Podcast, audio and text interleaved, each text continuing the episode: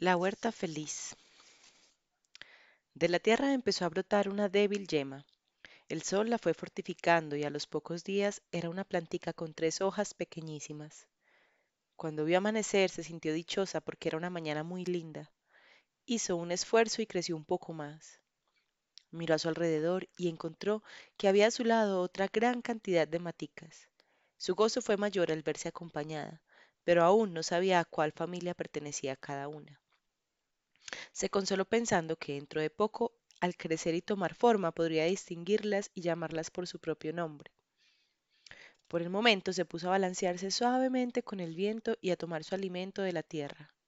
Todas las mañanas al despertarse miraba a sus vecinas y movía sus hojitas en señal de saludo.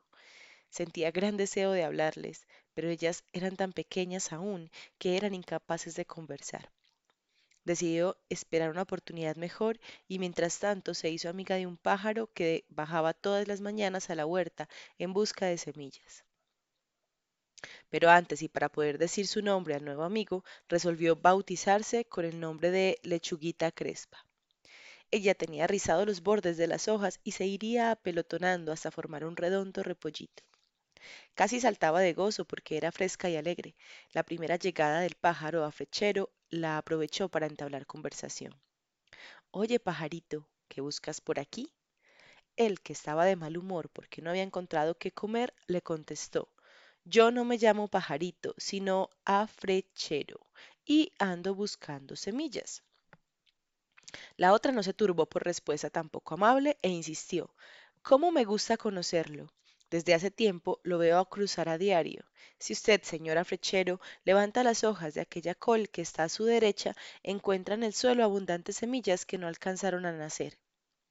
El pájaro corrió al sitio y encontró lo que deseaba. Agradecido con la lechuga por la información que le había dado, regresó con cara muy festiva a su nido.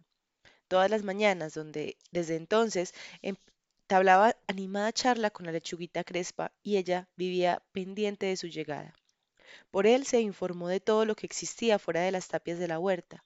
Qué sorpresa al saber que había ríos que corrían por la llanura y que formaban lagos, estanques, represas. Cómo le pareció de raro el que hubiera árboles.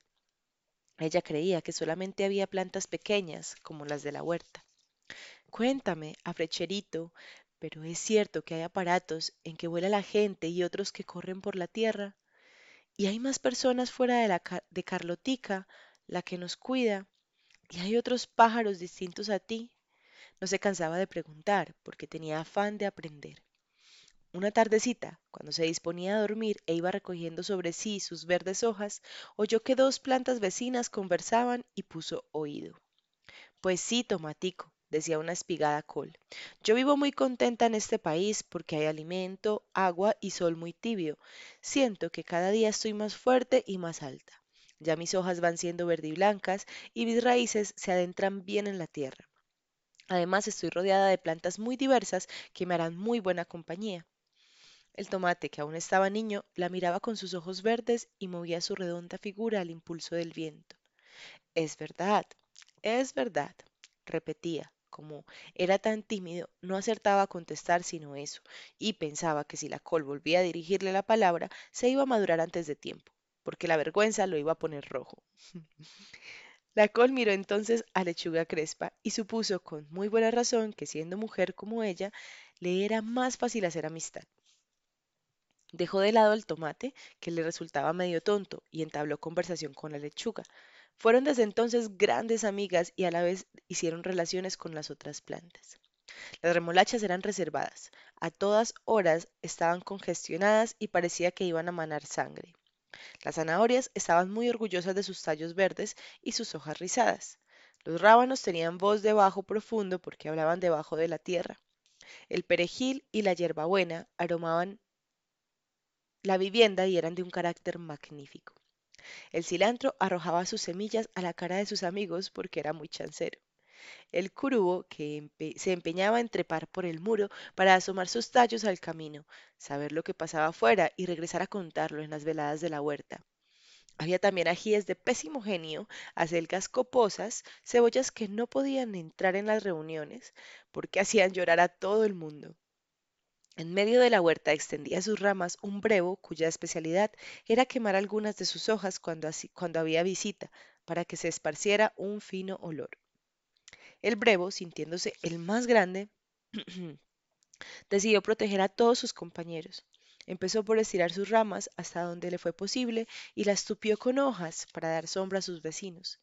Él avisaba cuando venía la lluvia, los libraba de ella y le propuso al afrechero que hiciera el nido en sus ramas. En los días de sol intenso las lechugas casi se asfixiaban y el brevo corría en su auxilio y les proporcionaba frescura con su sombra. A la hija del hortelano la adoraban las plantas. Carlotica iba a tarde y a mañana con su regadera, bañándolas una a una mientras conversaba con ellas. ¿Cómo amaneciste de grande, repollo? ¿Cómo estás del redondo y de rojo, tomate? Pero qué belleza de zanahorias. Y tú, lechuguita, estás cada día más crespa y más verde. Tenía una frase amable para todas. Al llegar al brevo con mil salemas, le pedía frutas. El árbol no resistía a tanta dulzura y le dejaba caer lindos higos dulces y apetitosos. Luego Carlotica se dedicaba a quitar las malas hierbas, ponía tierra nueva a las plantas y cuidaba permanentemente de que estuvieran en buenas condiciones para que se desarrollaran. Llegó la cosecha y el árbol de brevo se quedó solo en la huerta. ¿Cómo resultaba de grande ese prado? ¿Qué silencio tan pesado se hizo en la huerta? ¿Cómo resultaban de largos los días? Ya no había aquella vida, aquel rumor de conversaciones de otro tiempo. Al brevo le sobraban sus ramas porque no tenía quien darle sombra.